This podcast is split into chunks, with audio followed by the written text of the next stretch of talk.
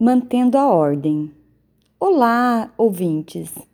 É uma alegria estar novamente aqui conversando com vocês a respeito de organização do nosso espaço mais sagrado, nosso lar, nossa casa, onde podemos recarregar as nossas energias.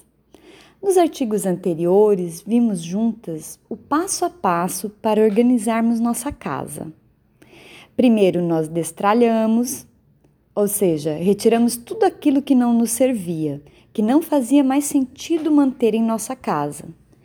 Ficamos com tudo que nos traz alegria e boas memórias e que nos serve funcionalmente. Fizemos junto o destralhe do nosso closet e podemos aprender formas de consumo mais consciente. O segundo passo, nós organizamos. Encontramos um lugar para cada objeto em nossa casa. Descobrimos formas inteligentes e criativas de aproveitar em outros ambientes objeto ou móveis que estavam sendo subutilizados. E agora vamos para o terceiro passo, que é mantermos tudo organizado. E como, e como podemos fazer isso de forma tranquila e leve? Todas nós sabemos que se não fizermos algo diariamente, tudo volta a virar uma bagunça. Concorda? Vejo que o passo mais importante é tomar uma decisão e realmente se comprometer em fazer um pouquinho diariamente. De que forma? Criando pequenos hábitos. Sim, aquilo que precisa ser feito todos os dias, enquanto não estiver incorporado em você, ou seja, sendo feito no piloto automático, precisa estar na sua agenda ou fixado na sua geladeira, seja lá a forma que você encontrar para se lembrar. E além de lembrar, ir lá e fazer. Você ter um propósito muito forte de querer ter sua casa funcionando com tranquilidade. Separe 15 minutos do seu dia para destralhar, organizar e fazer algo para que tudo fique melhor em sua casa. Um exemplo: incorporar a rotina de não ir para a cama sem antes deixar a pia da cozinha limpa, ou seja, louça lavada.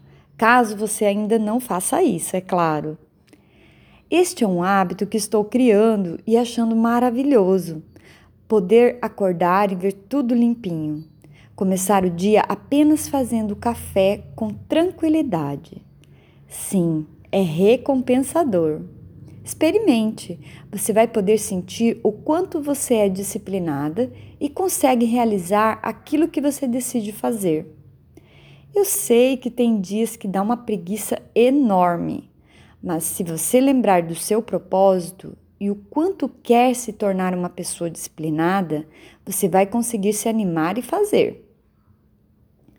Para mantermos nossa casa organizada, também precisamos ter checklists com as rotinas necessárias para a manutenção da casa e lembretes para que se cumpra este checklist. Como assim, Luciana? Então, o que é essencial para ser feito diariamente para que a sua casa fique habitável e agradável? Por exemplo, arrumar as camas, lavar e guardar a louça, limpar o fogão, colocar objetos nos seus devidos lugares, retirar os lixos das lixeiras dos banheiros e da cozinha, etc. Pense na sua rotina. Afinal, a casa é sua e você precisa saber das suas necessidades e realidades. Depois, você pode pensar em uma rotina semanal. Sim, o que você pode fazer semanalmente para que tudo fique limpo e organizado? Exemplo: lavar e passar a roupa, lavar de forma mais detalhada os banheiros, etc. Tudo depende de como funciona a sua casa quantas pessoas moram, se tem crianças pequenas ou não. Isso influencia na sua rotina. Atualmente eu lavo roupa duas vezes por semana e passo apenas uma vez, pois minha filha já está adolescente. Mas quando ela era criança, era outra rotina. Lavava-se roupa de três a quatro vezes na semana. Percebeu que a nossa vida se transforma e precisamos ficar alertas para essas coisas? Às vezes ficamos tentando manter uma rotina que já não nos cabe mais, não faz mais sentido. Depois, crie uma rotina quinzenal, mensal, trimestral e anual. Exemplo: limpe os ventiladores de teto quinzenalmente. Anualmente, faça um destralhe geral nos guarda-roupas e assim por diante. Faça uma lista com as rotinas e procure executá-las da forma mais fiel possível. Não precisa ser exatamente naquele dia, mas sei que aquela semana preciso fazer aquilo. E é maravilhoso o quanto isso tudo facilita a nossa vida.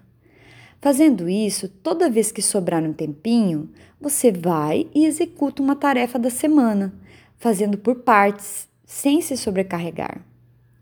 Para que isso tudo aconteça, você pode criar sistemas para organizar essas listas com as rotinas. Pode ser em um caderno mesmo, ou se você utiliza uma agenda eletrônica, pode colocar algum lembrete do que você precisa fazer naquele dia. Existem várias formas de acompanhar suas rotinas. Você precisa buscar uma solução mais adequada ao seu estilo. Pode ter certeza que este planejamento, organização e disciplina vão refletir em outras áreas da sua vida. Acredite! Espero que tenha auxiliado você a manter sua casa limpa e organizada, de uma forma que sobre mais tempo para você se dedicar a outras coisas que te trazem alegria. Até breve!